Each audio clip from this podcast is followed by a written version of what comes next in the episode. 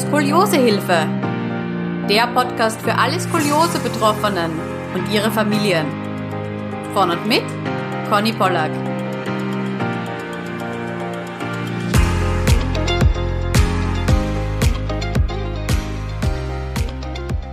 Herzlich willkommen zu einer neuen Skoliosehilfe-Podcast-Folge. Heute habe ich die Skoliose-Betroffene Tatjana zu Gast. Herzlich willkommen, Tatjana.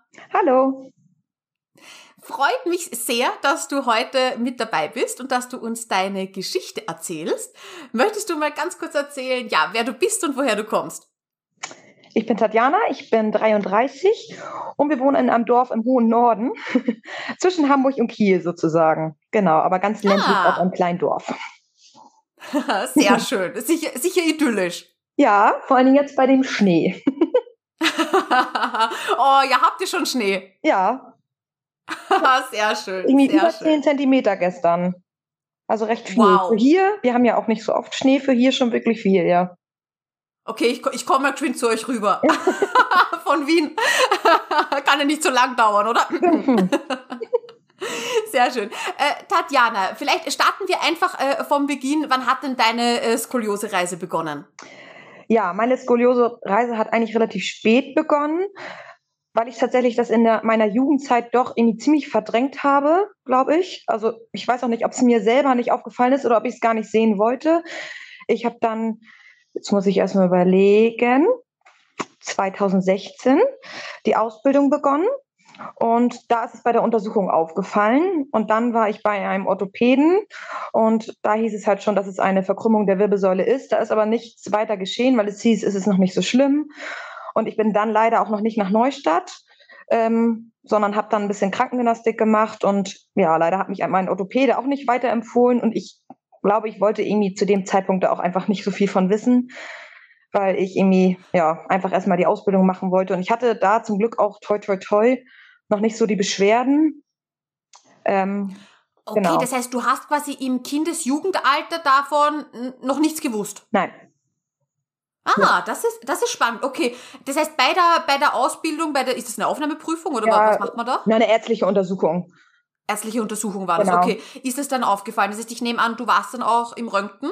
Genau, da wurde ich auch geröntgt, genau. Ich weiß tatsächlich aber auch leider keine Gradzahl von da. Weil das mhm. wurde, also da wurde auch das gar nicht so mit Skoliose benannt, sondern die haben zu mir gesagt, meine Wirbelsäule ist ein bisschen schief. Da habe ich mir gar nicht so die Gedanken drüber gemacht. Aber ich glaube, weil ich es einfach verdrängt habe. Okay, ich glaube, wir haben, haben wir jetzt schon, schon erwähnt, welche Ausbildung du gemacht hast? Weiß ich jetzt gar nicht. Krankenschwester bin ich. Krankenschwester, genau. Ich weiß nicht, ob wir das jetzt nur im Vorgespräch jetzt genau. schon besprochen haben oder jetzt im Podcast auch, genau. Krankenschwester. Genau. Und das war aber kein Problem. Also sie haben einfach gesagt, ja, so ein bisschen eine Verkrümmung in der Wirbelsäule, aber ja. Genau, es hieß, wenn ich da keine Beschwerden mit habe, kann ich ganz normal die Ausbildung antreten. Und das habe ich dann auch gemacht. Genau. Und dann hat es auch erstmal ein paar Jahre quasi geruht. also ich habe ein paar ja. Jahre da auch irgendwie mich nicht weiter mit beschäftigt. Ich war dann 2015 tatsächlich das erste Mal, also mit 25 ja sogar schon, in Neustadt in der Schulklinik. Und da waren es dann aber leider schon 32 Grad, die Krümmung. Mhm. Genau, und da war ich. Warum bist du dorthin? Also hattest du schon irgendwie so ein Gefühl, dass du dir dachtest, so, hm, ich sollte das mal vielleicht abchecken lassen oder hat, sind da die Beschwerden schon ein bisschen, bisschen ja, genau. mehr geworden? Also ich hatte wirklich leider zunehmend Rückenschmerzen. Ähm, und man hat es auch einfach optisch an meiner Hüfte mehr gesehen.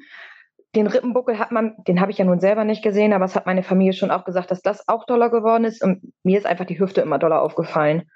Und ich hatte wirklich okay, auch mehr Beschwerden, ja. Ich hab, Und wo hattest du Beschwerden? Tatsächlich eher in die Beine ausstrahlend, eher im Lendenwirbelbereich. Ähm, ich habe Fußball gespielt, 15 Jahre, seitdem ich 15 bin, bis vor drei Jahren, genau. Ähm, und da hatte ich wirklich auch beim Fußball dann Beschwerden, was vorher auch immer gut war. Und es war dann immer ausstrahlend in die Beine irgendwie. Mhm. Genau, ich war dann beim Osteopathen. Das hat mir auch immer sehr gut getan, muss ich sagen. Danach war es irgendwie lange Zeit auch irgendwie besser. Aber es kam dann halt irgendwie immer wieder. Mhm. Genau. Und dann macht man sich natürlich schon Gedanken. Ja, es war dann, naja, es hieß ja dann mit diesen 32 Grad war es ja auch schon gar nicht mehr so wenig. Ähm, und man hat es mir schon auch angesehen. Ich war dann immer eher so, dass ich halt eher weitere Pullover und so getragen habe, damit man es nicht so sieht.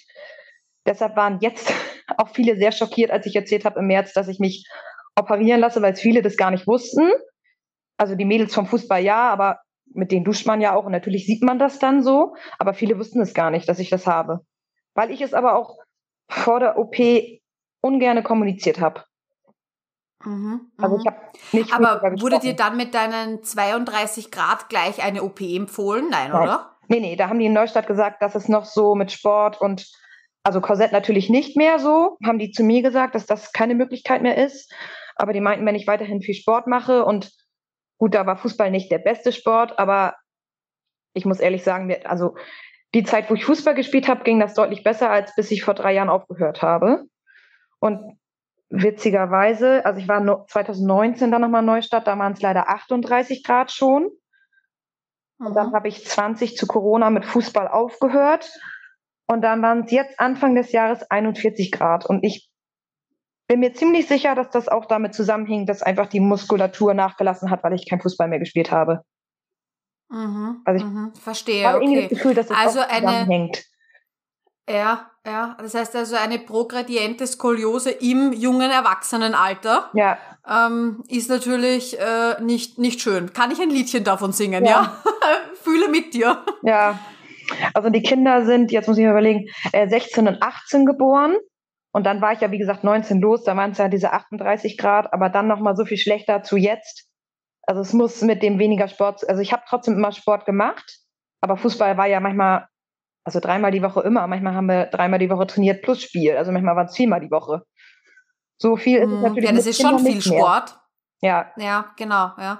Und zusätzlich natürlich auch noch die zwei Schwangerschaften, da berichten auch etliche Skoliose-Betroffene, da wird ja alles weich natürlich mhm. und gerade in dieser Rückbildezeit, wo man dann natürlich auch viel die Kinder trägt mhm. und einseitig trägt, ähm, dass das natürlich dann auch nochmal zu einer, ja, Verschlechterung führen kann. Muss ja. natürlich nicht, aber ähm, berichten viele, dass sie das Gefühl haben, dass es schlechter geworden ist oder dass halt eben dann Röntgenkontrollen sowas zeigen. Aber woher jetzt natürlich genau die Verschlechterung kommt, ja. da können wir natürlich nur, nur Mutmaßungen treffen. Aber natürlich, wenn du vorher viermal die Woche äh, Sport gemacht hast und das äh, sehr intensiv, ähm, macht das natürlich auch etwas mit dem, mit dem Muskelkorsett, sage ja. ich mal, dass man sich antrainiert. Mhm. Genau, ja, und das Tragen der Kinder sicherlich auch, weil das hört ja auch nicht mit dem ja. Jahr auf. Also das merkt man ja jetzt erst, wenn man sie nicht mehr tragen darf, in wie vielen Momenten man sonst die Kinder einfach mal auf den Arm nimmt, so. Was mm. wird einem jetzt erst bewusst, wenn das nicht mehr möglich ist. Ja. Also, Wie waren deine Schwangerschaften von den Schmerzen her, also von den Rückenschmerzen? Gut, tatsächlich beide Male. Ich hatte wirklich auch Angst davor, wie das so wird, aber es war beide Male wirklich in Ordnung. Also, und ich habe auch beide Kinder normal entbunden. Auch da haben die ja gesagt, hätte mit diesem Beckenschiefstand auch es Probleme geben können, aber es hat auch beide Male problemlos geklappt, ja. Okay, das freut mich. Ja. Das ist ja schön. Sehr ja. schön, ja. Das hat schon mal okay. funktioniert. ja, super. Ähm, so, aber hast du irgendwie eine Physiotherapie dann bekommen oder äh, also eben Schrottherapie oder warst du mal auf Reha oder so? Nee, leider nicht. Und Schrottherapie mache ich jetzt, weil es jetzt bei uns in der Nähe eine Schrottherapeutin gibt. Aber Vorher habe ich es nicht gemacht, weil es hier in der Nähe gar keinen gab. Und zur Reha war ich leider auch nie. Nee. Krankengymnastik habe ich immer zwischendurch mal gemacht, aber leider auch irgendwie nie so richtig regelmäßig. Immer mal so ein, zwei, drei Rezepte im Jahr, aber nicht dauerhaft, nee. Mhm, verstehe. Ja. ja. Okay, das heißt, du warst dann quasi regelmäßig auch nach deinen Schwangerschaften eben zur Kontrolle, hast das Ganze kontrollieren lassen, immer wieder ein Röntgenbild anfertigen lassen und es ist quasi weiter vorangeschritten. Genau, Genau, leider ja. und warst du immer in, warst du immer in Neustadt zur Kontrolle? Äh, ja. Ähm, und ich war dann letztes Jahr mit den Kindern auf Mutter-Kind-Kur in Pelzerhagen. Das ist da ganz in der Nähe und hätte da einen Termin gehabt in Neustadt. Und dann blieb mein Sohn aber leider noch nicht so in der Betreuung, wie ich mir das vorgestellt hatte. Und dann konnte ich den Termin leider nicht wahrnehmen. Und leider waren die da auch sehr unflexibel, dass ich nicht irgendwie in den drei Wochen hätte noch hinfahren können. Und ich hätte dann, glaube ich, erst wieder einen Termin gehabt, jetzt im April diesen Jahres. Und ich habe eine Bekannte, die letztes Jahr auch in Kiel in der Lubinus-Klinik an der Skoliose operiert wurde, bei Herrn Gobisch. Und da habe ich dann zeitnah einen Termin bekommen, ich glaube schon im Januar. Und das, dann war ich halt aufgrund dessen in Kiel und ich war dann einfach da sehr zufrieden mit dem Herrn Gobisch. Also von daher bin ich dann dort geblieben. Der hat ja dann im Januar, war es glaube ich, die OP-Indikation gestellt. Und dann waren wir noch mal einmal in den Werner Wicker Kliniken Mhm. Haben uns nochmal eine Zweitmeinung eingeholt und die haben aber auch nichts anderes gesagt, als dass sie es jetzt definitiv operieren würden. Ja, und dann hatte ich äh, sehr viel Glück, dass die mich Mitte März anriefen, dass am 31. März ein Termin frei ist. Wow, okay, das heißt, das ist ja dann relativ schnell gegangen. Ja. Also vom, von, von Januar quasi erste Aussprache einer, einer ja. OP-Indikation. Du warst über den 40 Grad, hast, hattest du die im äh, Brustwirbelsäulenbereich? Also versteift bin ich jetzt von TH10 bis L2. Ah, okay. Hast du, ähm, ja. das heißt, hattest du eigentlich, also hattest du eine S-Skoliose genau. oder so eine C-Skoliose? Nee, eine S-Skoliose, der untere Lendenwirbelbereich, der hatte sich leider auch mit verformt. Äh, mhm. Aber trotzdem nur bis L2, ja, bis L2 nur erstmal fixiert, in der Hoffnung, dass der untere Lendenwirbelbereich sich jetzt wieder aufrichtet von alleine quasi. Da war die Krümmung nicht allzu doll. Aber du hast, nur, nur ob ich es jetzt richtig verstanden habe, äh, TH10 bis TH10 L2? L2, genau. Ja, das sind ja nur vier Wirbel. Fünf. 10, 11, 12, 1, 2, 5. Ah, 10, 11, 12. Ja, ach, rechnen sollte man ja, können. Genau. Ja, genau. Genau, ja, fünf Wirbel. Ja, okay, das ist eine relativ kurze Versteifungsstrecke, sage ich mal. Ja, genau. Okay, spannend, ja. Kurz. Ähm, Für wie, mich ist es auch wie, lang, aber ja. ja, ja, ja, entschuldige. Ich habe ich hab so viele äh, Operierte im Podcast, deswegen sind fünf Wirbel für mich äh, relativ, relativ kurz. Aber, ja.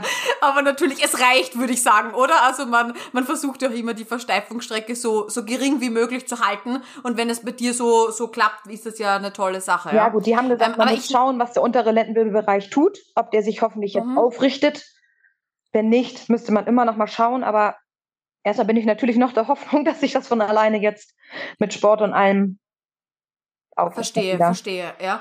Gut, aber äh, nimm uns da vielleicht mal mit in den Prozess, weil ich nehme jetzt an, ähm, im Januar, wenn du ähm, beim, beim Herrn Doktor sitzt und der sagt auf einmal so, ja, weitere Verschlechterung, OP-Indikation, äh, springt man ja nicht gleich auf und sagt, juhe, operieren Sie mich, sondern man denkt sich mal wahrscheinlich, verdammt, wa, was mhm. mache ich jetzt? Ja? Ähm, wie, wie war das für dich? Ich war schon ziemlich überrumpelt, weil ich habe es meinem Körper nicht angemerkt, dass es sich doch noch so viel wieder weiter verschlechtert hat.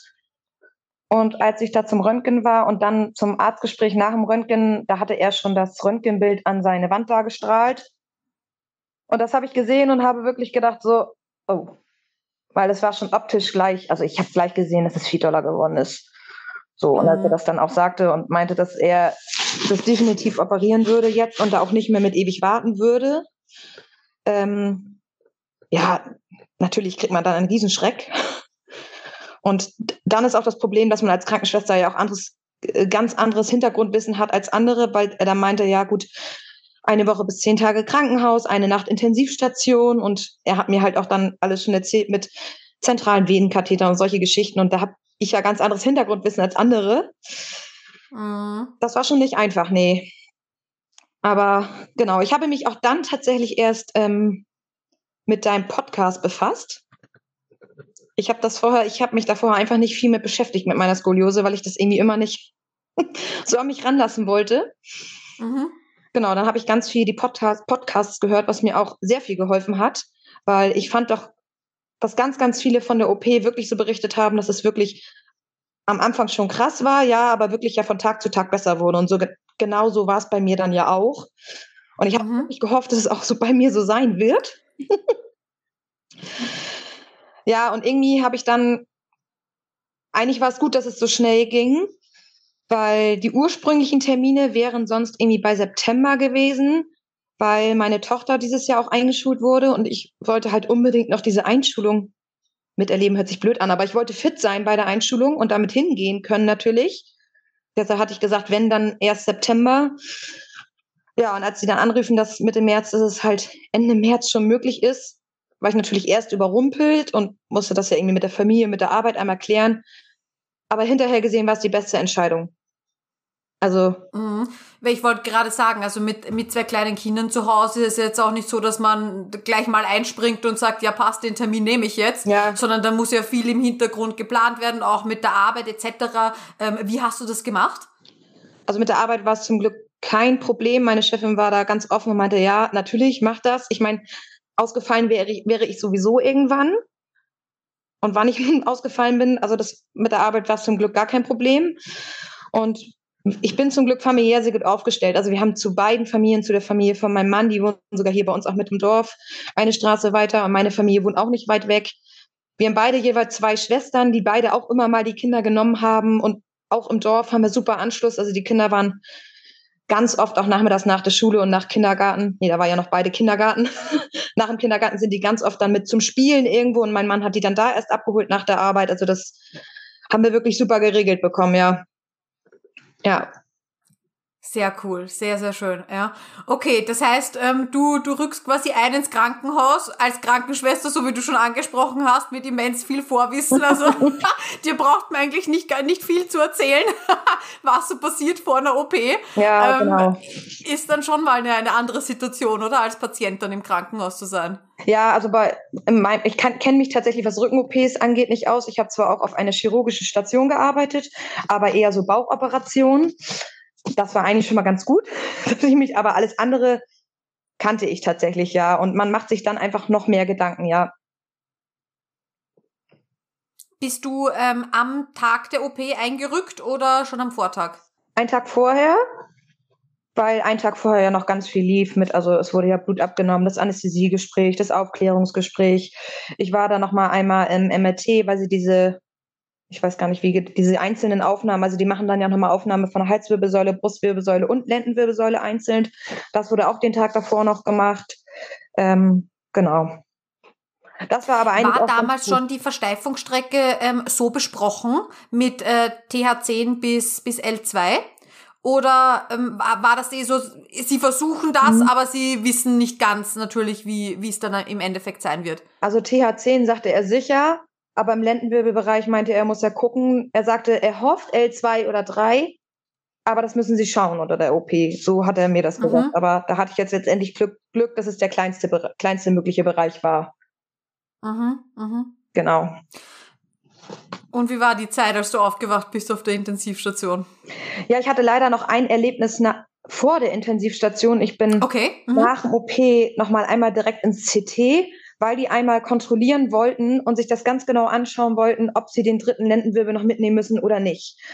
Und da bin ich aber kurz vorher wach geworden und dann haben die mir auch erzählt, dass ich ins CT musste.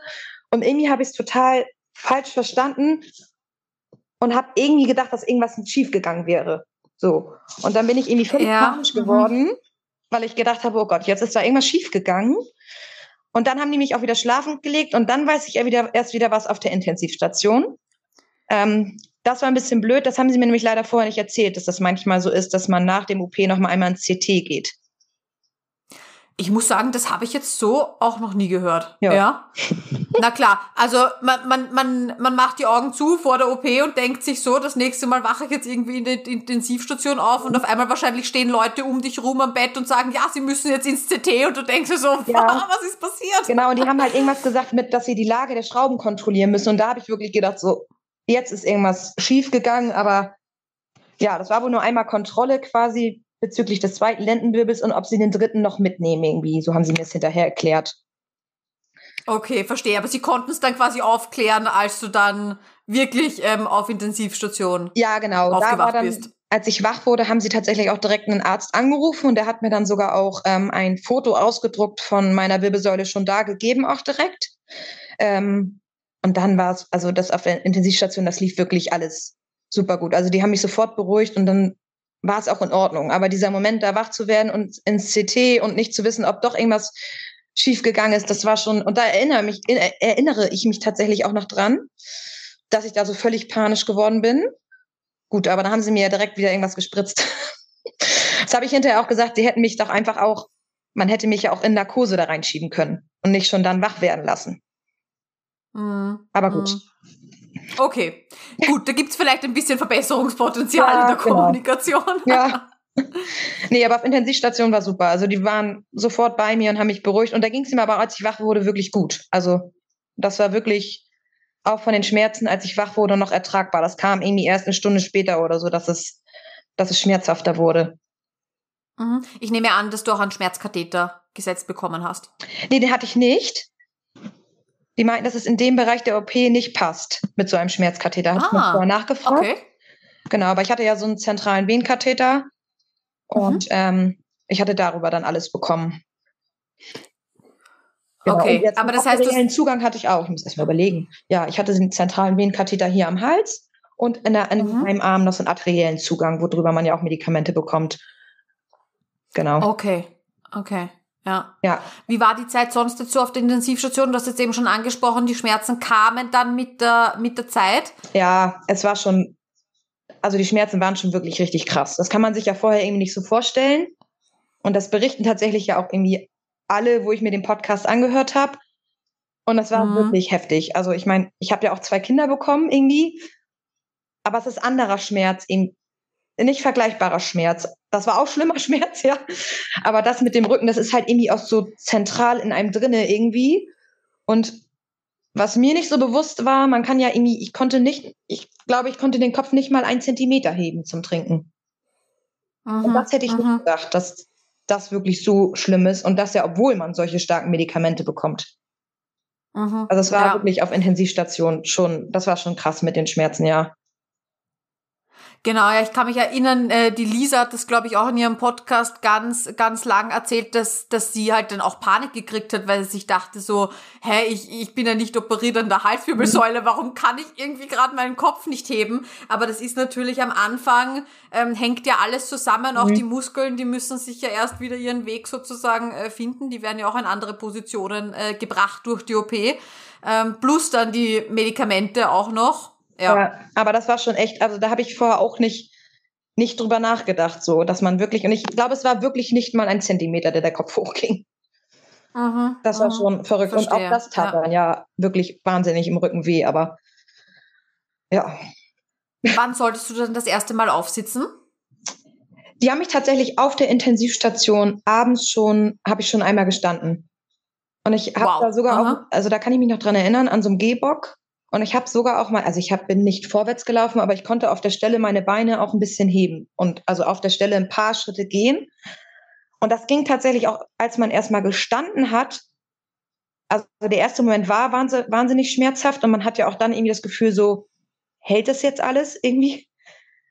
Aber als ich erstmal gestanden habe, war es total das gute Gefühl zu wissen, es funktioniert noch so. Genau. Der Weg dann wieder zurück ins Bett ist ja auch wahnsinnig schmerzhaft. Aber wenn man dann erstmal still liegt, geht es auch. Und es war für mich ganz gut, einmal schon abends zu stehen. Sehr cool, ja, dass man so ein bisschen auch wieder das Vertrauen bekommt ja. in sich selbst. So, ja, das geht. Ja. Jetzt noch mit Hilfe natürlich, aber, genau. aber es, es ist kein Ding der Unmöglichkeit. Okay, ja, das war sehr schon, schön. Das war schon ganz gut. Und den ersten Abend war tatsächlich mein Mann auch schon zu Besuch. Der durfte da auch auf Intensivstation zu Besuch kommen. Und das war wirklich auch ganz gut. Also ich hatte da dann leider irgendwie so mit Übelkeit zu kämpfen und konnte mich aufgrund dessen auch mit ihm nicht so viel unterhalten, aber es war natürlich trotzdem schön, dass einfach jemand da war. Mm, mm. Ja, ja, das ist ja auch das, was äh, während Corona ja mhm. komplett äh, stillgelegen hat. Da haben ja auch ganz viele im Podcast eben berichtet, ja, dass die Angehörigen gar nicht rein durften ins Krankenhaus etc. Ähm, genau, das ist jetzt schon schon besser natürlich, wenn man da ein bisschen Unterstützung hat, ja, ja. gerade in dieser ersten Phase nach der OP auch auch einfach mentale Unterstützung. Ja, genau. Also das war total gut, dass er den Abend. Ich habe erst überlegt, ob ich sage, dass er nicht kommen soll, weil es mir halt ja auch wirklich nicht gut ging, aber es war wirklich gut, dass jemand da war, ja. Mm, mm, ja. ja. Sag mal, weil es mir jetzt auch gerade einfällt, ähm, habt ihr versucht, irgendwie die Kinder darauf vorzubereiten? Ja. Also wie habt ihr denn das Ganze erklärt, dass die Mama jetzt ins Krankenhaus muss und dann eben nachher auch nicht so belastbar ist, wie sie davor war? Da haben wir, ich habe wirklich über alles mit denen offen gesprochen und jetzt oh, jetzt weiß ich nicht, auf welcher Internet. Wir haben, es gibt irgendwo im Internet, das könnte ich nochmal raussuchen sonst, sogar so Aufklärungsvideos für Kinder, was Skoliose ist. Ja, bitte, schick mir die auf jeden Fall, ja. dann verlinke ich die im Blogbeitrag zu dieser Podcast-Folge. Ja, mhm. meiner Familie geschickt, weil meine Neffen, also jetzt meine Kinder sind fünf und sieben und meine Neffen sind gleich alt so. Und die haben das natürlich auch alle mitbekommen und denen haben wir halt die Videos gezeigt, erstmal was Skoliose ist. Und den habe ich halt vorher meinen Rücken dann nochmal genau gezeigt. So, das ist mein Rücken, das ist Papas Rücken, das ist nicht normal, dass es so schief ist. Das verstehen die ja in dem Alter schon. Ja. Mhm. Was ein bisschen erschreckend war, mein Kleiner hat tatsächlich gefragt, Mama, sieht man dann die Schrauben? Und dann oh. so, Gott, ja, ja man, ich, ich habe ja keine andere Möglichkeit, außer ihm Röntgenbilder zu zeigen, wie das halt gerade ist. Und der hat halt irgendwie gedacht, dass man diese Schrauben dann sieht. Mhm, mh. Ja, aber ansonsten haben wir den alles wir haben denen auch erzählt, dass ich eine Woche im Krankenhaus bin. das war ja dann, jetzt muss ich erst überlegen, ich bin Karfreitag nach Hause. Ich war Ostern zu Hause. Ich wusste aber ja nicht, ob ich Ostern zu Hause sein werde. Und ich hatte denen so einen Ordner fertig gemacht, dass die, also die durften, ich hatte einen Ordner fertig gemacht mit so Bildern zum Anmalen und so und hatte denen jeden Tag einen Brief geschrieben und die durften jeden Tag ein Geschenk auspacken. Also oh, einen Adventskalender hatten die zu Hause. Und ich habe immer jeden Tag Bilder bekommen, ganz begeistert von diesen Geschenken, die sie ausgepackt haben. Und die haben sich dann natürlich riesig gefreut. Ich hatte, glaube ich, für elf Tage Geschenke gepackt, weil es ja hieß sieben bis zehn Tage. Haben sich dann natürlich ganz doll gefreut, dass ich schon den Freitag zu Hause war. Weil das haben wir denen gar nicht erzählt, dass ich schon früher komme, weil ich hatte immer gedacht, wenn jetzt irgendwie doch noch was dazwischen kommt, so. Ja, klar. Mhm. Dann halt darauf eingestellt, dass bis die Geschenke leer sind, so. Ja. Aber, oh, das, aber das ist eine richtig nette Idee. Danke. Also das ist, also na ehrlich jetzt, also das finde ich richtig cool. Vor allem, das ist ja nichts Alltägliches, dass die Mama da jetzt eben eine, eine Woche oder sogar eineinhalb weg ist, ja? ja. Und so auch, dass sie das immer sehen, es geht voran, mhm. ja. Und da ich ja, ich habe noch zehn Geschenke zum mhm. Auspacken, neun Geschenke zum Auspacken. Oh, das ist ja richtig, richtig eine coole Idee. Oh, das muss ich mir merken mal, wenn ich eigene Kinder habe ähm, auch bei anderen Situationen. Oh, das ist cool. Ja, das war super. Also und dadurch haben die das, glaube ich, also die haben wirklich die Zeit, wo ich im Krankenhaus war, als, glaube ich, tatsächlich nicht so schlimm empfunden. Die haben denen aber auch nicht erzählt, wie schlecht es mir ging. Also wir kommen ja leider gleich noch, wie es weiterging so. Und da habe ich gesagt, erzählt es bitte den Kindern nicht. Ja. Und ich habe auch tatsächlich, ich wurde freitags operiert und ich habe, glaube ich, Mittwochabend das erste Mal mit denen selber telefoniert, weil ich einfach vorher gar nicht in der Lage dazu war. Und ich habe gedacht, wenn die mit mir telefonieren, also die hätten mich nicht sehen dürfen, das hätten sie mir ja sofort angesehen.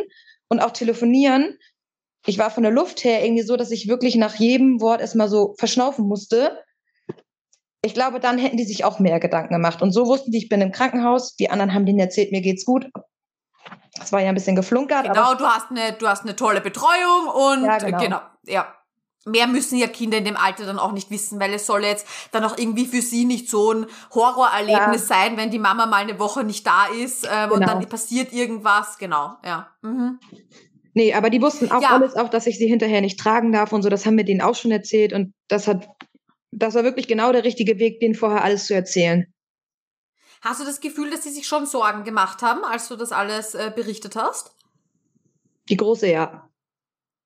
Mhm. Die kriegt Weil sie es vielleicht auch ein bisschen mehr verstanden hat. Ja, und die kriegt auch so generell zwischen den Zeilen lesen. Mhm. Der Lütte hört dann, wenn er spielt, gar nicht zu. Und naja, Mädchen können alles gleichzeitig und hören zu. Die haben sich schon Gedanken ja. gemacht, ja. Die haben es nachher, hinterher ja auch mitbekommen, dass es mir schlecht ging. Ida hat mich irgendwann gefragt, aber Mama, warum warst du denn noch in einem anderen Krankenhaus? Da kommen wir ja gleich noch drauf zu sprechen. Ich wurde ja noch in ein anderes Krankenhaus verlegt aufgrund des Darmverschlusses. Und da, mhm. da als sie das mitbekommen hat mit dem Krankenwagen, da war sie, glaube ich, so, oh, aber das war halt erst hinterher. Das hat sie nicht in der, also nicht zu dem Zeitpunkt, als war, da haben sie ihr das nicht erzählt, zum Glück. Ja. Okay, ich hätte gesagt, wir starten da jetzt gleich mal rein. Also, du bist auf Intensivstation den ersten Tag. Es mhm. geht den Umständen entsprechend, sage ich mal, recht gut. Ähm, was ist, was ist dann passiert? Ja, ich bin dann nächsten Morgen schon auf die normale Station gekommen. Genau. Und dann ging es aber leider schon nachmittags los, dass mir immer also ich hatte am ersten Tag ja schon Übelkeit, aber das war ja dann aufgrund der ganzen Medikamente und aufgrund der Narkose. Und dann wurde es aber leider das Wochenende zunehmend schlimmer, auch mit meiner Übelkeit. Und ähm, Sonntagnachmittag hatte ich dann auch wirklich dolle Bauchschmerzen und auch schon so ein bisschen Kreislauf leider. Da waren meine Schwestern zu Besuch und die meinten dann auch zu mir, du siehst überhaupt nicht gut aus. Und mir ging es halt auch irgendwie auch echt nicht gut. Und ich habe aber gedacht, dass ich die Bauchschmerzen habe aufgrund der ganzen Schmerzmittel, was ja einfach irgendwie auch mhm. viel war und habe leider den Sonntag deshalb den Schwestern nichts gesagt, weil ich hatte, gut, ich kenne mich ja aus, ich hatte Magenschutz mit in der Schachtel und habe gedacht, gut, das ist jetzt halt einfach so. Und hatte dann halt leider nichts gesagt. Ich war den Sonntag auch sogar auch einmal, den Samstag war ich auch einmal in der Bettkante und Sonntag war ich auch einmal ganz kurz hoch. Das ging dann aber kreis, kreislauftechnisch nicht so gut. Genau, und Sonntagnacht ging es dann los, genau, Freitag OP und Sonntagnacht ging es dann los, dass ich wirklich schlagartig so krasse Bauchschmerzen hatte, dass wirklich nichts mehr ging, dass ich auch geklingelt habe und dann auch sogar direkt einer von den Ärzten kam. Und dann war es, glaube ich, morgens um fünf, den Sonntag, genau, auf Montag, dass ich dann auch ähm, erbrechen musste. Ja, und da kam die dann natürlich auch ins Rotieren. Dann war ich ähm, Dann haben die erstmal Ultraschall gemacht vom Bauch und haben schon gesehen, dass da irgendwie mega viel Luft war, was ja auch nicht normal ist. Aha. Dann war ich noch im, in der Lubinus Klinik im Röntgen und da konnten die auch kaum was sehen, weil das alles zu war mit Luft. Und ich habe dann auch eine Magensonde gelegt bekommen, also durch die, äh, durch die Nase so ein Schlauch in den Magen, der quasi das entlastet, weil ich halt die ganze Zeit erbrechen musste. Und ich muss sagen, das war schlimmer als die OP und als der erste Tag Intensivstation, weil dieses Erbrechen, das kennt ja jeder, gefühlt bewegt sich ja der ganze Oberkörper. Ja. Mhm. Und es tat einfach so doll weh und ich konnte auch den Kopf ja immer noch nicht doller heben und ich konnte auch den Kopf zur Seite ein bisschen machen, aber nicht so richtig. Und hochkommen konnte ich ja auch nicht alleine. Mhm. Also das war wirklich dieses Erbrechen, das war wirklich mit das Schlimmste. Also die Bauchschmerzen waren auch schlimm, aber dieses Erbrechen, das war wirklich grausam. Also, naja, und dann habe ich diese Magensonde gelegt bekommen. Und die Lubinus Klinik ist ein rein orthopädisches Krankenhaus, was dann leider mein Problem war, weil die dann mhm. halt schon einen Darmverschluss vermutet hatten, weil das, was ich gespuckt habe, halt auch schon nicht so gut gerochen hat. Ähm, genau, und dann wurde ich dann ins städtische Krankenhaus nach Kiel verlegt. Hab dann ja irgendwie meiner Familie auch nur noch geschrieben, ich werde in ein anderes Krankenhaus verlegt, Verdacht auf Darmverschluss. Und ja, dann haben die auch, glaube ich, gefühlt den ganzen Tag nichts mehr von mir gehört, weil ich einfach aber auch nicht in der Lage war. Aha. Ja, und im städtischen Krankenhaus ja, haben die dann auch irgendwie mehrere Untersuchungen gemacht und es war tatsächlich dann auch ein Darmverschluss opiatbedingt, also wohl durch die ganzen Medikamente und durch die Narkosegeschichte. Ja. Und ich war in der Lubinus Klinik auch die erste Patientin, die das hatte. Also ich hatte da eine ältere Schwester, die war irgendwie kurz vor Rente und die meinte, die arbeitet da schon seit keine Ahnung wie vielen Jahren. Sie sagte, das hatte sie noch nie. Ich sag super. Mhm. Ja, super, gell? Man ist immer die Ausnahme. Das ist ganz toll. Ja, ja also mhm. es war irgendwie, man muss dazu sagen, das sagen, das kann ich jetzt ja hier auch offen kommunizieren, um nicht, dass jetzt alle sich Gedanken machen, dass sie auch sowas bekommen, dass ich eh dazu neige, Verstopfung zu haben, so, auch in den Schwangerschaften und generell. Das meinten die, das war bei mir dann wahrscheinlich irgendwie der auslösende Faktor, was das, mhm. ja, weshalb dann das irgendwie alles zusammenkam. Genau, und im städtischen Krankenhaus, ja, begonnen dann ja die Tortur, dann bekommt man ja halt Mittel zum Abführen. Einmal, ich hatte dann ja immer noch den Katheter am Hals. Und also ein Glück, ansonsten müssen sie dich ja auch jedes Mal wieder neu stechen. Ähm, dann habe ich halt darüber Mittel zum Abführen bekommen. Das macht dann ja natürlich noch wieder mehr Bauchschmerzen, weil es ja diese ganze Bewegung im Darm wieder anregen soll, die nicht mehr vorhanden war. Ah. Ähm, hab auch Mittel, also ich habe auch Mittel getrunken, das war aber eigentlich nicht so schlimm. Und ich habe halt aber auch leider dann mehrfach auch Einläufe von hinten bekommen. Und das war halt auch einfach ein Punkt, den, also das wünsche ich meinem Ärztenfeind nicht. Also ja, das, das glaube ich dir. Und das, und man muss jetzt noch dazu sagen, und das drei Tage nach einer Skoliose-OP. Ja, genau. also das ist ja genau. jetzt nichts, äh, nichts Weniges. Dir geht's ja in dem Sinne noch nicht äh, gut. Du bist ja nicht sonst jetzt gerade ja. gesund und, und hast jetzt gerade nicht eine Mega-OP hinter dir, sondern ja. du bist ja schon, sage ich mal, auch geschwächt und hast Schmerzen etc. Wow. Ja. Also war wirklich, ich dann immer noch auf dieser, da erinnere ich mich auch noch dran, also diese Krankenwagenfahrt dahin ich habe den Krankenwagenfahrer noch erzählt, er soll bitte langsam um die Kurven fahren. Und dann sagt er zu mir, das ist schlecht. Ich sage, warum? Sie können doch langsam fahren. Ja, nee, wir müssen uns schon ein bisschen beeilen und wir werden auch mit Martinshorn und Blaulicht fahren. Und da habe ich gedacht, oh. Und da war so ein Moment in mir, wo ich auch wirklich, ich habe zum Glück keine Panik bekommen. Hinterher finde ich es erstaunlich, Aha. dass es so ruhig bleiben konnte. Aber ich glaube, ich bin so ruhig geblieben, weil es mir einfach so schlecht ging. Aber da habe ich wirklich so einen Moment gehabt, wo ich gedacht habe, so, oh, das ist jetzt hier wirklich richtig schlimm. Aha. Und mit so einer Darmverschlussgeschichte. Und da kommt leider wieder mein Background. Ich habe auf einer chirurgischen Station gearbeitet, wo wir Patienten hatten nach Darmverschluss mit, mit Pech, mit künstlichem Darmausgang und solchen Geschichten. Also, ja. Ja, aber das war dann, dann ging diese, naja, erstmal Einläufe und solche Geschichten, um das halt wieder in Gang zu bringen. Und dann, als es in Gang war, ging ja die Abführgeschichte los. Und auch das, dieses frisch operiert, also es war wirklich es war grausam. Also Aha, ich habe jegliches Scham Schamgefühl in diesem Krankenhaus gelassen. Aha. Dann kam auf der Station auch irgendwie gefühlt jedes Mal jemand anderes rein, weil das war irgendwie so eine riesige Station und ich habe jedes Mal erneut gedacht so, oh. und auch Männer, ich meine, ich finde es total gut, dass Männer an der Pflege arbeiten, aber es war für mich noch schlimmer, mhm. dann da ein Mann reinkam ja, und mir helfen ja. sollte irgendwie. Und ich habe es den Montag auch, jetzt muss ich erstmal überlegen, den Montag auch noch nicht alleine hinbekommen, auf den Toilettenstuhl zu gehen. Also ich konnte mich noch nicht alleine hinsetzen und mich auf den Toilettenstuhl setzen. Das mhm. hat dann erst irgendwie am Dienstag geklappt. Da war eine Schwester so nett. Die hat mich genötigt, wirklich. Und ich habe sie in dem Moment gehasst, aber hinterher habe ich sie dafür geliebt und habe auch zu ihr gesagt, danke, dass sie mich genötigt haben, weil nachdem man irgendwie zwei, dreimal alleine aufgestanden ist, das wurde ja wirklich von Mal zu Mal besser. Mhm. Dieses im, naja, im Liegen abführen auf so einer Bettpfanne, frisch operiert am Wahnsinn, Rücken, Wahnsinn. Und auf dem ja. Po gar nicht anheben liegend. Normalerweise könnte man im Liegen dem Po ja so eine Brücke bauen und mhm, anheben, mhm, um sich auf so ein mhm. Becken zu setzen. Das ging ja auch nicht. Also es war. Wow. Ganz, ganz tapfer, Tatjana. Och, ja. ein Wahnsinn. Wirklich, wirklich, ganz tapfer. Das, Heftig. Ja, das sind ja, ja auch Geschichten, wo man nicht. Also wer redet dann gerne darüber, dass man Einläufe bekommt und dass man dann danach abführt und mm. noch nicht auf Toilette vielen, vielen, kann und abführt. Ja, vielen, ja, danke, dass du das jetzt auch hier so, so offen ansprichst, ja. Ähm, dass das, äh, also wirklich mein, meinen größten Respekt, weil das sind eben dann genau die Sachen, die eben nirgendwo stehen oder mhm. nirgendwo äh, erzählt werden. Ähm, und so wie du ja eh äh, schon ganz am Anfang gesagt hast, das ist ja jetzt keine 0815-Prozedur, dass jetzt jeder nach einer Skoliose-OP einen Darmverschluss bekommt. Nein. Nein, absolut nicht. Ja. Genau. Ähm, aber trotzdem ähm, glaube ich, ja, gut zu wissen, dass wenn sowas passiert, was dann einfach geschieht. Ja. Genau. Ich glaube, ganz viel einfach, diese Unwissenheit. Genau. Und wozu ich einfach irgendwie ermutigen, wie sagt man, ermutigen möchte, dass man einfach doch auf seinen Körper hört und rechtzeitig Bescheid sagt. Also ich glaube, hätte ich den Sonntag vielleicht schon gesagt, dass mir so sehr übel ist und ich so Bauchschmerzen habe und auch diese Kreislaufproblematik, das hat ja vielleicht auch schon damit zusammengehangen.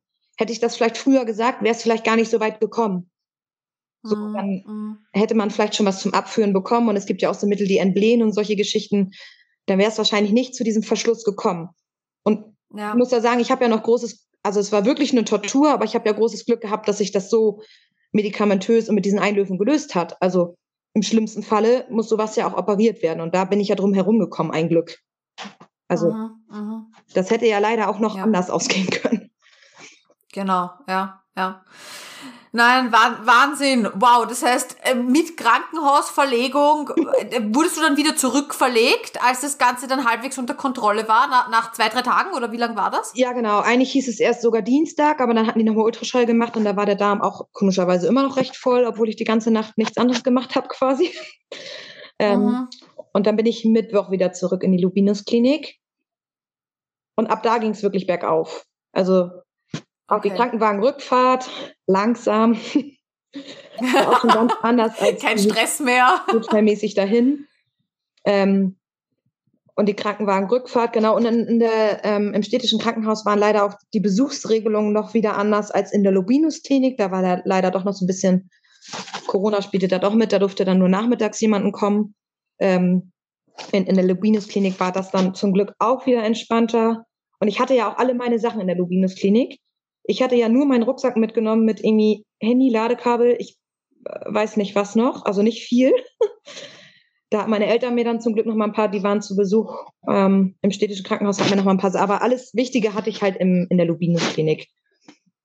Genau, und das war dann den Mittwoch und ab da ging es wirklich bergauf. Was mich wundert, weil ja mein Körper wirklich ausgelaugt war. Ich wollte gerade sagen, ja. ja also die fünf Tage haben dich wahrscheinlich gestresst und fertig gemacht wie, ja, wie ein ganzes halt Jahr wirklich, nicht, ja. Ich möchte nach Hause und ich wollte eigentlich auch gerne, mein Ziel war Ostersonntag, möchte ich zu Hause sein. Und ähm, also es ging dann wirklich von Tag zu Tag, es wurde wirklich besser. Also ich konnte mich auf die Bettkante ähm, schon alleine setzen und ich bin in der Lubinus-Klinik das waren so Viererzimmer und die Toiletten waren vorne vor der Tür, nicht in diesem Zimmer. Und ich bin den Mittwochabend sogar tatsächlich auch das erste Mal alleine bis zur Toilette vorne gegangen. Also das war schon die weiteste Strecke dann, aber es ging alleine. Mhm. Da, da ist man dann halt auch stolz wie Oscar, wenn man das dann das erste Mal wieder alleine schafft, ohne Hilfe. Genau, und dann war Mittwochabend, da erinnere ich mich auch noch dran, meine Schwester da und ich durfte nicht ganz duschen wegen, wegen der Wunde halt hinten, aber ich sie hat mich quasi vorne rum einmal abgeduscht und irgendwie zumindest das Gesicht und unter den Arm und naja, nach dieser Abführgeschichte halt auch unten rum einmal, Und da habe ich mhm. mich gefühlt wie ein neuer Mensch. Ja, das glaube ich dir. Mhm. Ja. Und dann war es wirklich, wie alle anderen das auch berichten, auch mit den, also natürlich hatte ich noch Schmerzen, klar, aber es war wirklich aushaltbar. Und ich konnte da auch tatsächlich irgendwie gut mit umgehen, tatsächlich. Mhm. Ja, und den Donnerstag waren dann auch meine Kinder zu Besuch abends mit meinem Mann. Ähm, und dem bin ich sogar auch ein kleines Stück vorne Richtung Fahrstuhl entgegengegangen. Genau, aber als die kam, war der Moment irgendwie, da habe ich gedacht so, oh Gott, ich muss mich irgendwo hinsetzen, weil ich breche zusammen, weil ich mich so dolle freue. Oh. Also das war wirklich irgendwie, kommen mir jetzt auch die Tränen. Das war oh. ein Moment. Ja, aber dann. Wie ging es den Kindern? Ja, die haben sich auch super doll gefreut. Haben sich gefreut, ja. okay. Ja, also, also war nicht irgendwie so, weil manchmal ist es ja so, wenn man in einer ungewohnten Umgebung im Krankenhaus ist und du dann vielleicht auch noch in irgendeinem, ähm, ja, äh, Krankenhaus, äh, wie sagt man dazu, ich diese. Aber schon normale diese, Sachen an, ja. Du hattest schon normale Sachen an, genau, ja. ja. Das sind ja alles Sachen, die dann wieder ein bisschen in Richtung genau. Normalität genau. gehen. Also es war da kurz mhm. so, die wollten natürlich auf mich zurennen und dann war es so, stopp, nicht so doll. Stopp. Aber es war wirklich, ja, das war ganz, ich meine, das war ja schon Donnerstag. Ich habe die ja, ja, ich bin ja donnerstags auch im Krankenhaus. Ich habe die ja wirklich eine Woche nicht gesehen. Mhm. Also das war wirklich auch schon ganz schön hart, ja. Oh, und hätte ja, man zwischendurch mit denen Video telefonieren können, was ich halt nicht tun mochte, weil die mir dann angesehen hätten, wie schlecht es mir geht und ich das halt nicht wollte. Ich glaube, dadurch war es halt noch ein bisschen schwerer. Mhm. Ähm, genau, aber es war wirklich, ähm, von da auf ging es wirklich bergauf, ja. Sehr schön. Und sag mal, hattest du dann ein Röntgen schon nach der OP? Ähm, jetzt muss ich erstmal überlegen. Nein, ja doch, den Donnerstag. Genau, den Donnerstagmorgen. Ich war ja bis Mittwoch im städtischen Krankenhaus. Von daher war auch das ja irgendwie nicht drin. Also ich hatte tatsächlich nur dieses ausgedruckte auf dem OP-Tisch noch. Aber da waren mhm. tatsächlich mhm. auch nur die versteiften Wirbel drauf und nicht die ganze Wirbelsäule. Und dann war ich den Donnerstag in der Lobinus-Klinik im Röntgen, genau. Und habe danach dann ja endlich auch, das war natürlich auch nochmal ein tolles Erlebnis, das dann irgendwie so in Gerade zu sehen. Gut, optisch mhm. hat man es ja selber auch schon im Spiegel gesehen. Also von hinten sehen konnte ich mich ja gar nicht so gut, aber von vorne, dass die Hüfte nicht mehr so rausragt, das konnte ich ja selber auch schon sehen. Ja. Und meine Schwester mhm. hat den, nee, die haben in, auf der Intensivstation sogar auch ein Foto von mir gemacht von meinem Rücken. Und einmal ein Arzt auch beim Verbandswechsel von meiner Narbe, weil ich das gerne sehen wollte. Und meine Schwester hat, als sie mich abgeduscht von hinten, einmal ein Foto gemacht. So im Sitzen. Mhm. Und das war halt wirklich, da habe ich auch gedacht, krass, anderer Mensch. Also, ja, Wahnsinn. Genau, Wahnsinn. aber das Okay, weißt du deine, deine Gradzahlen vom, vom Röntgen dann? Nee, weiß ich leider gerade nicht. Hinterher meinst du? Ja. Müsste mhm. ich in dem Arztbericht nachlesen. Weiß ich leider nicht aus dem Kopf. Mhm. Aber es sieht auf jeden Fall äh, gerade aus. Ja, optisch. Ganz andere Geschichte als vorher. Ja. Also die Hüfte mhm. sieht man immer noch ein bisschen jetzt, aufgrund, dass die letzten Lendenwirbel ja nicht versteift wurden. Aber gut, da hoffe ich ja, dass sich das jetzt noch etwas gibt. Und wenn das ein bisschen so bleibt, kann ich da auch mit leben. Also es ist trotzdem, mhm. trotzdem mhm. optisch jetzt ganz anders als vorher, ja. Ja. Sehr schön. So, und aber jetzt sind wir ja, also du bist äh, Ende März äh, operiert worden, äh, 2023. Und mhm. jetzt sind wir Ende November 2023. Was mhm. hat sich da getan in diesem Jahr? Schon mehr als einem halben Jahr. Ja. Ja, also es ging dann wirklich, ich bin Karfreitag dann tatsächlich schon nach Hause mit bisschen Bitte, Bitte. Also nach sieben Tagen nur. Und die Autofahrt war schon auch anstrengend. Wir fahren 50 Minuten, glaube ich. Und natürlich merkt man dann auch jeden Huppel. Aber es war hinterher gesehen genau das Richtige, so früh nach Hause und weil man sich ja zu Hause einfach ganz anders ausruhen kann. Mhm. Genau. Und es ging dann wirklich, wie alle anderen das berichtet haben, es wurde wirklich von Tag zu Tag so viel besser. Also ich hatte zu Hause, glaube ich, in Nacht zwei oder drei, wo ich zu Hause war. Im achten, am achten Tag nach OP habe ich mir aufgeschrieben, genau. Da hatte ich nachts wirklich krasse Entzugserscheinungen. Also ich habe am ganzen Körper gezittert, ich hatte Hitzewallungen, ich hatte Herzrasen. Und da habe ich gedacht, Wahnsinn, wie das so schnell gehen kann, dass man von so Medikamenten so, so abhängig wird. Mhm.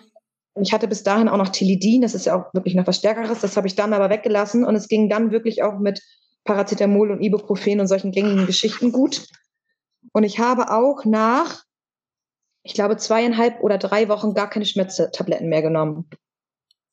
Wow, super. Mhm, also, also das wirklich auch ähm, darauf, also du wolltest ja auch nämlich an davon wegkommen und hast es dann noch relativ ja. äh, zügig geschafft. Mhm.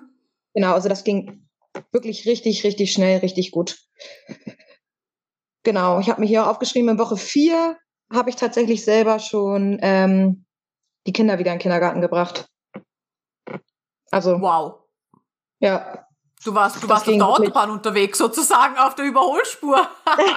Wahnsinn. Ja, das ging wirklich. Wir hatten, also auch hier hat man dann wieder Glück mit Familie. Wir haben einen VW-Bus und der ist ja recht hoch vom Einstieg. Und das ging anfangs noch nicht so gut, aber dann habe ich halt das Auto mit meiner Schwester getauscht, die so einen Turan haben, der ja so, wo man gut reinkommt. Und damit ging das wirklich richtig gut. Und die Kinder haben das wirklich so gut auch mitgemacht. Also der kleine fünf, der hat sonst halt auch nochmal Hilfe beim Anschnallen gebraucht, so. Und der ist wirklich so eigenständig geworden dadurch, auch mit diesem Schuhe anziehen, Jacke anziehen. Das sind alles Geschichten, wo man sonst nochmal geholfen hat. Und das hat er alles mhm. alleine gemacht. Also die große E, aber dem Kleinen hat es so viel Selbstständigkeit gebracht, dass ich nicht so konnte. Und die haben es aber auch wirklich super, super gut mitgemacht. Also aber schön zu sehen noch, oder? Wie sich, wie daraus, ja. ich sage jetzt mal auch so ein bisschen was, was Positives äh, daraus entsteht ja. und man eigentlich sieht, äh, wie, wie toll sich Kinder auch diesen Situationen anpassen können und dann vielleicht auch viel, viel mehr können, als man ihnen dann zutraut, ja. Wenn sie merken halt auch ja, so, hey, genau. Mama kann das jetzt nicht so, ähm, ich schaff das jetzt. Ja, und es ist tatsächlich jetzt noch häufig so, zum Beispiel, wenn es um irgendwelche Dinge tragen geht, Taschen tragen und so, dass die immer noch sagen, Mama, ich trage das, du darfst das nicht tragen. Oh, süß. Oh. Das ist total süß. Mit, also mit Ida muss ich manchmal diskutieren, ich darf das schon tragen. Das wiegt keine 10 Kilo. Das glaube ich schon, ich trage das lieber. Oh. Also das ist wirklich... Goldig. Die haben das wirklich richtig, richtig gut gemacht, ja. Und da hatte ich wirklich Sorge, weil der Kleine, der hat so Hummeln im Moors und der ist immer so wild und stürmisch und so und der hat das so gut gemacht, also Wahnsinn. Die haben die, mir die ersten Tage zu Hause haben sie sich gestritten, wer mir den Rücken waschen darf. ja, das aber das ist ja, also ich, ich, ich weiß, da geht mir das Herz auf, wenn ich das höre, weißt du, weil es ist ja, ja, so eine so eine heftige Situation auch für einen persönlich und dann kommen natürlich auch nochmal die Gedanken eben, okay, wie geht's der Familie, wie geht's den Kindern damit, wie wird das sein, ja, ähm, und dass man dann so in eine Umgebung nach Hause kommt, das ist ja mhm. wirklich was Schönes, ja, und sieht, ja, dass die Kinder das da eigentlich voll drin aufgehen, so der Mama zu helfen, ähm, toll. Mhm. Das war wirklich ganz toll.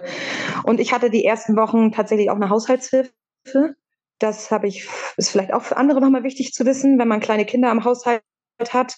Ich weiß gar nicht, wie die Altersgrenze da ist, aber das kann man bei der Krankenkasse ja nachfragen. Dann steht dann halt zu gewissen Stunden am Tag auch eine Haushaltshilfe zu. Und ähm, das kann man tatsächlich auch über nicht verwandte Menschen, also über Freunde dann abrechnen. Also wir hatten dann, also ich hatte wirklich auch eine Haushaltshilfe, die halt sauber gemacht hat und solche Geschichten, damit mein Mann das nicht auch noch machen braucht. Und wir haben halt aber auch ganz viele Freunde mit eingebunden. Also eigentlich hatten wir, also meine Tochter, die tanzt zum Beispiel, die war dienstags nachmittags dann immer bei einer Freundin, die sie mit zum Tanzen genommen hat und danach hierher gebracht hat. Donnerstags hat der Lüttesport, da war das dann auch immer gleich. Also das hatten wir eigentlich wirklich richtig gut organisiert. Und mit dieser Haushaltshilfe dann, die halt auch im Haushalt was gemacht hat und teilweise auch gekocht hat und so, war es wirklich richtig gut, ja. Mhm. Hattest du das im Vorhinein schon organisiert? Ja, genau. Mit dem Arztbericht aus der Lubinus-Klinik beantragt. Und dann brauchte ich nochmal einmal ähm, ein Schriftstück aus der Lubinus-Klinik, dass die OP am 31.03. geplant ist. Und tatsächlich sogar auch schon zu der Zeit, wo ich im Krankenhaus war. Weil ich ah, ja dann ah, auch nicht okay. vor Ort war. Also sogar dann ab der OP quasi, wo ich im Krankenhaus war. Ah, ab der OP genau. bekommt man die Hilfe. Genau, weil ich ja nicht hier war, Genau. Mhm, verstehe. Und dann ja, ja auch schon also es geht muss. Natürlich, natürlich, ja. Okay, ja, das, mhm. das kann ich mir gut vorstellen, dass das für viele hilfreich ist. Danke, dass du das dann nochmal erwähnst, ja. Ja, klar, mhm. weil es fehlt halt einfach eine, eine Person, die sich um diese Sachen kümmert, ja. Und ich ja. meine, dein Mann kann ja auch nicht alles genau. übernehmen, was man sonst so zu zweit macht. Nee. Nee, und wir hatten nun das große Glück, dass wir einen guten Freundeskreis haben, dass wir es über die abdecken konnten, so. Aber selbst wenn man das nicht kann, kann man ja auch eine Firma kommen lassen, die zum Beispiel kommt und beim, im Haushalt unterstützt. Gut, finde ich mhm. mit der Kinderbetreuung schwierig, die bleiben ja nicht bei fremden Menschen so. Aber es hätte ja auch jemand ja hier sein können und sich mit dem beschäftigen können, während ich auch da bin. So, aber das haben wir zum mhm. Glück alles über, über Familie und Freunde abdecken können. genau. Verstehe, verstehe. Okay, ja. Aber wie war das Ganze dann mit deinem Job? Weil ähm, das ist ja ein körperlicher Beruf, den du, den du ausübst. Ähm, hast du dir da im Vorhinein irgendwie Gedanken darüber gemacht, wie das dann sein wird, wenn du wieder zurückkehrst? Ja, ich habe aber das Glück, dass ich jetzt nicht mehr auf Station arbeite im Krankenhaus. Also ich bin immer noch im Krankenhaus angestellt. Ich mache aber Pflegeberatung in der Häuslichkeit. Also ich fahre zu den Leuten nach Hause und mache Beratungen. Und da ist es tatsächlich überwiegend der anfallende Papierkram, was Pflegegradbeantragung, MDK-Begutachtung und solche Geschichten angeht. Und wenn ich jetzt Patienten hatte oder habe, bei denen ich irgendwas mit Mobilisation oder so zeigen soll, dann fährt halt meine Kollegin dahin. Also das ist super gut machbar. Verstehe, okay. Und war das schon vorher so, dass du, oder hast du dann quasi mit deinem Wiedereinstieg ähm, quasi die Abteilung, sage ich mal, gewechselt? Genau, nach den Kindern. Also 2018 ist Bjane geboren und 2020 habe ich wieder angefangen und da habe ich schon in dem Bereich der Pflegeberatung angefangen. Verstehe, also okay, das heißt, das war auch vor der OP ja. jetzt nicht das Riesenthema für dich, weil du ja. ganz genau gewusst hast, das ist jetzt nicht so ein körperlich anstrengender Beruf mehr, äh, wie das, was du vorher gemacht hast. Genau, genau. Verstehe. Also da habe ich wirklich, okay. ich war tatsächlich mhm. auch nur sechseinhalb Wochen, glaube ich, krank geschrieben und hatte dann noch zwei Wochen Urlaub. Genau, aber weil es halt. Das ist zügig, ja. Ich sag ja, du bist auf der ja. Überholspur dann unterwegs. Äh, zuerst Startschwierigkeiten und dann aber volle Kanne. Ja, aber ich arbeite halt auch nur in Teilzeit, weil wir halt zu Hause noch einen landwirtschaftlichen Betrieb haben, so. Ähm, mhm. Und dadurch, dass es in Teilzeit war und dadurch, dass es wirklich körperlich nicht schwer ist und ich mir die Termine ja auch selbst einteilen konnte, ging das wirklich dann schon ganz gut, ja. Ja, super, okay. Genau. Das hört sich, das hört sich gut an. Wie ist es jetzt so ja. für dich? Du sitzt mir jetzt so gegenüber. Ähm, Gibt es irgendwas, was du nicht mehr machen kannst ähm, oder was du anders machst? Oder ist es irgendwie so ein, ein neues Normal, an das man sich einfach gewöhnt? Also an das meiste gewöhnt man sich im Alltag, finde ich. Wobei ich sagen muss, ich hätte auch gedacht, dass ich von der Bewegung her deutlich eingeschränkter bin. Ich kann wirklich also ich kann mich nicht so gut, zum Beispiel, wenn man sich im Auto umdreht, natürlich kann ich den Schulterblick machen, ja, aber ich kann mich halt nicht mehr komplett zu den Kindern rumdrehen. So, aber dann mhm. dreht man halt die Beine mit rum und das Becken und kommt dadurch ja genauso weit. So, also das sind so Geschichten, ja. wo es mir schon mhm. auffällt irgendwie. Ähm, aber ansonsten bin ich in der Bewegung toi toi toi wirklich nicht so doll eingeschränkt, was den Alltag angeht. Ich merke es bei vielen Sportübungen. Ich mache ähm, Reha-Sport jetzt das habe ich auch von meinen Orthopäden verordnet bekommen. Ähm, da merke ich schon bei einigen Übungen, dass ich natürlich nicht mehr so weit runterkommen kann. Und diese Rotationsgeschichten durfte man ja auch, also ich durfte ja ein halbes Jahr lang keine Rotationsübungen machen. Und das geht, da geht jetzt natürlich auch nicht viel. Aber ich meine, es ist ja nun mal auch fixiert. Es kann ja nicht viel gehen. Mhm. Aber das belastet mich jetzt nicht so. Also ich meine, beim Reha-Sport, ähm, da wissen die Leute, dass ich, dass ich am Rücken operiert bin und da habe ich das große Glück, dass auch ähm, die Dame, die den Sport leitet, auch anfangs immer viele andere Übungen noch für mich gesagt hat, wenn ich mach, Sachen nicht machen durfte. Und das hat sich mittlerweile wirklich richtig gut eingependelt, ja. Ich habe vor fünf, vor sechs Wochen schon ähm, bei uns hier in Aukrug ist eine Reha-Klinik und da habe ich tatsächlich eine ambulante Reha gemacht. Ah, Drei Wochen mit einer Woche Verlängerung sogar. Also eine ganz normale orthopädische Reha, die sind nicht spezialisiert auf Skoliose-Patienten. Aber das war trotzdem wirklich richtig gut. Ähm, ja, um einfach erstmal wieder Muskeln aufzubauen. Ne? Dadurch, dass man, also vier Monate lang durfte ich ja gar nichts machen. Dann war ich ja zu diesem Kontrollröntgen. Und dann hieß es, ich darf da langsam wieder mit Sport einsteigen und halt auch maximal nur zehn Kilo heben. Aber da kann man ja trotzdem ganz viel mitmachen. Also ich habe nach vier Monaten mit Reha-Sport wieder angefangen ähm, und dann halt jetzt die ambulante Reha gemacht.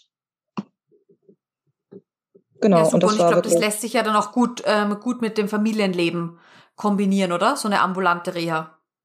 Ja, das war natürlich trotzdem nochmal wieder so ein organisatorisches Highlight, die vier Wochen, weil ich halt manchmal auch bis 16 Uhr da war, teilweise auch bis 17 Uhr, aber ich hatte manchmal auch um drei Schluss zum Beispiel.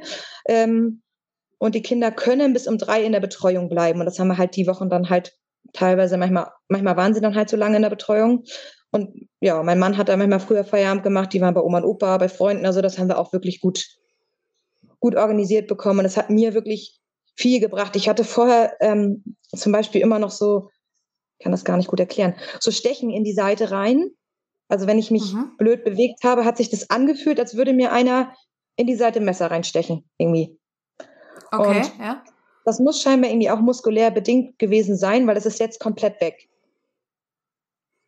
Also das war, ja, das hat mich wirklich teilweise noch ganz schön eingeschränkt, dieses Stechen. Und das war auch nachts phasenweise ganz schön doll, dass wenn ich mich gedreht habe, dass es dann so reinstach und man dann wirklich lag und gedacht hat, so, oh, hier musst du jetzt erstmal wieder wegkommen. So, es war immer so, als wenn mir was einklemmt, so fühlte sich das an. Mhm. Aber das, auch das ist jetzt deutlich besser. Wobei ich sagen muss, ich schlafe, ich habe vorher gerne auf dem Bauch geschlafen. Und wir haben ein Wasserbett und ich liebe mein Wasserbett und möchte es nicht missen, aber ich kann nicht mehr auf dem Bauch schlafen, Amy. Es fühlt sich einfach nicht, nicht gut an. Nicht gut an. Okay, ja. Ja. Genau, aber. Gut, aber das hört sich jetzt von den, sage ich jetzt mal, Einschränkungen relativ moderat an, oder? Ja, also wirklich, ich hätte tatsächlich nicht gedacht, dass ich so schnell schon sagen kann, dass es alles wieder so gut ist. Also es sind wirklich nur, mhm. naja, jetzt bei Schnee zum Beispiel, hier auf dem Land wird der Schlitten gefahren hinter, hinter Treckern, wenn man dann einen Trecker besitzt. und natürlich kann ich mich noch nicht mit auf diesen Schlitten setzen. Und es nervt mich, weil ich habe da eigentlich auch Spaß dran, aber gut, da siegt dann noch die Vernunft. Dafür ist es halt auch noch nicht lange genug her, dass ich riskiere, da vom Schlitten runterzufallen. Mhm. Aber das sind Kleinigkeiten und ich weiß ja, dass ich es nächstes Jahr wieder machen kann. Ja, also, genau, genau, ja. Genau. Glaubst du, ähm, glaubst du, dass deine Kinder auch ein bisschen so eine Motivation waren, schneller auf die Beine wieder zu kommen? Ja, definitiv. Also ich habe ja morgens dann, wenn die im Kindergarten waren, Zeit gehabt und da habe ich mich wirklich ausgeruht und das halt auch echt noch gebraucht. Ähm, aber nachmittags war ich durch die Kinder schon auch mehr in Bewegung. Ja. Mhm, auch also ein Stück weit gezwungen, einfach in Bewegung zu bleiben. Ja. ja. Mhm. Genau. Also mein Mann war ja viel mit hier und ich darf mich da, wie gesagt, nicht beklagen, was auch unseren familiären Zusammenhalt angeht. Ein Glück. Ähm, aber trotzdem sind es dann ja so Sachen, die man natürlich macht, wenn man da ist. Also, und das war ja, also Laufen zum Beispiel ging ja auch wirklich gut. Also es war ja immer dieses vom Hinliegen, Hinlegen, Hinsetzen, Aufstehen war ja immer noch anstrengend, aber in Bewegung sein ging ja wirklich gut. Mhm, mhm, verstehe, ja. Genau, also ich glaube wirklich, dass meine Kinder mich auch mit diesem Krankenhausaufenthalt jetzt auch nach dieser ganzen Abführungs- und Dampfverschussgeschichte, ich glaube nicht, dass ich sonst so schnell wieder auf die Beine gekommen wäre. Ja. Also ich habe mhm. genau, ich mich zu Hause auf die Waage gestellt, das habe ich mir auch aufgeschrieben. Zwölften Tag nach OP hatte ich acht Kilo weniger. Wahnsinn. mm, mm. Ja. Also das das hatte ich dann auch schnell wieder drauf. Also ich hatte schnell auch wieder mein normales Gewicht so. Aber acht Kilo in zwölf Tagen ist halt auch schon ganz schön viel. Ja, das stimmt, das stimmt. Ja. Also da muss man sich wundern, dass so ein Körper das trotzdem hinbekommt, so schnell wieder auf die Beine zu kommen. So. Das hat mich mhm. selbst erstaunt, ja. Ja, ja, Wahnsinn, ja. Und auch wie du sagst jetzt so, du hattest halt eben noch hier und da eben, da hat's gezwickt, ja, und dann aber mit halt mhm. eben äh, ambulante Rehe und so, was noch alles noch weggeht und was sich da einfach verändert, ja. Ähm, also ja. das ist un unfassbar, ja. Das ist ja nicht einfach so ein Schnipser und die Wirbelsäule ist gerade und alle Strukturen im Körper haben sich angepasst, wie auf wundersame Art und Weise. So ist es ja halt einfach nicht, ja. Ähm, ja. Aber was sich da alles verändern kann, ja, schon, schon faszinierend, ja. Und was ich auf jeden Fall empfehlen kann, ich hatte zum Glück das große Glück, dass meine Physiotherapeutin auch so weit gedacht hat und mich direkt die Woche nach der OP auch mit Terminen eingeplant hat. Mhm. Gar nicht jetzt unbedingt, um irgendwelche Übungen zu machen, aber es, also natürlich, also ich hatte zum Beispiel mega Nackenschmerzen immer durch dieses verspannte Liegen ja auch irgendwie und auch durch diese Schonhaltung und solche Geschichten. Und die hat dann einfach irgendwie immer geguckt, was ich brauche. Und manchmal war es einfach der Nacken-Schulterbereich.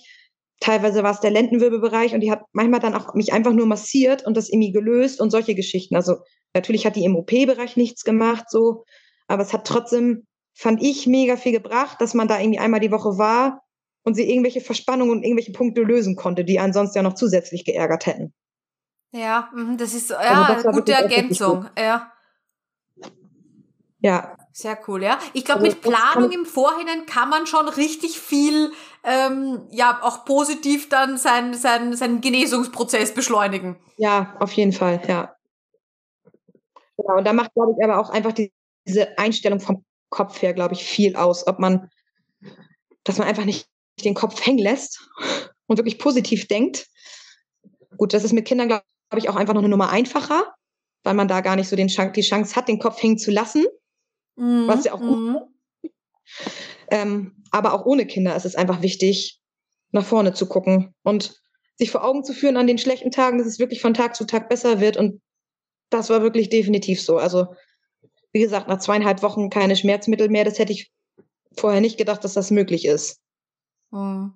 Ja, Wahnsinn, Wahnsinn. Ja, sehr, sehr schön. Oh, Tatjana, es freut mich, dass trotz dieser ähm, ja, Wahnsinnsgeschichte nach, nach der OP eben, was du da durchlaufen hast ja, und was dich natürlich sicher, kann ich mir vorstellen, noch beschäftigt, weil das ist ja schon ein kleines Trauma, wenn man da verlegt wird und wenn da was ja. eben nicht so, nicht so läuft, wie man das, ja, wie man denkt, dass es läuft. Ähm, aber umso mehr freut's mich jetzt, dass du jetzt hier sitzt und sagst, alles bestens bei mir und ein paar Sachen, da passe ich jetzt noch auf, aber ansonsten äh, habe ich quasi wieder zurück in, in meinen Alltag gefunden. Ja, doch, habe ich wirklich. Sehr also, schön. Toi, toi, toi. Ja, es ist jetzt tatsächlich eher so, dass, also nicht ich selber, ich selber denke dran, aber so mein Umfeld denkt ganz oft gar nicht mehr dran. Also meine Schwiegermutter hat mich letztens gefragt, kannst du mir den Schrank mal mit anfassen? Dann habe ich sie angeguckt. Ach, stimmt, Entschuldigung, habe ich vergessen. also die Kinder, ja. die Kinder tragen mhm. immer noch ganz oft Taschen und so und sagen, das darfst du nicht und so. Die haben das noch nicht vergessen, aber ganz viele andere denken nicht mehr dran. Mhm. Ja. Ja. Aber ist ja, ja sage ich jetzt mal, genau, ist ja auch ein Stück weit gut, genau. Da, da, da intervenierst du dann sicher, wenn, wenn irgend sowas ist, genau. Aber ansonsten ver verstehe ich natürlich. Ja, ist auch, auch mal schön, dass es jetzt nicht immer permanent dann Thema bleiben wird. Ja, genau. Genau. Und man sieht es oh. einem ja halt auch nicht an. Also ich glaube, Menschen, die es nicht mitbekommen haben, wissen es vielleicht auch gar nicht, weil es steht mir ja nicht auf die Stirn geschrieben so. Also das war, ja. das war, glaube ich, manchmal. Es ist natürlich Problem. ein Stück weit unsichtbar. Ja, beim Einkaufen zum Beispiel. Ich bin nachher selber einkaufen gefahren und ich habe andere Leute gefragt, ob sie mir dann zum Beispiel was ins Auto stellen können.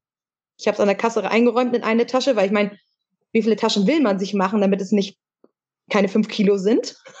Mhm. Ich hatte schon acht Taschen mit, aber irgendwann hatte ich auch keine Scheu mehr, andere Leute zu fragen. Und tatsächlich habe ich es einmal sogar erlebt, dass Gut, wir wohnen hier auch auf dem Land und der Edeka ist nicht so groß.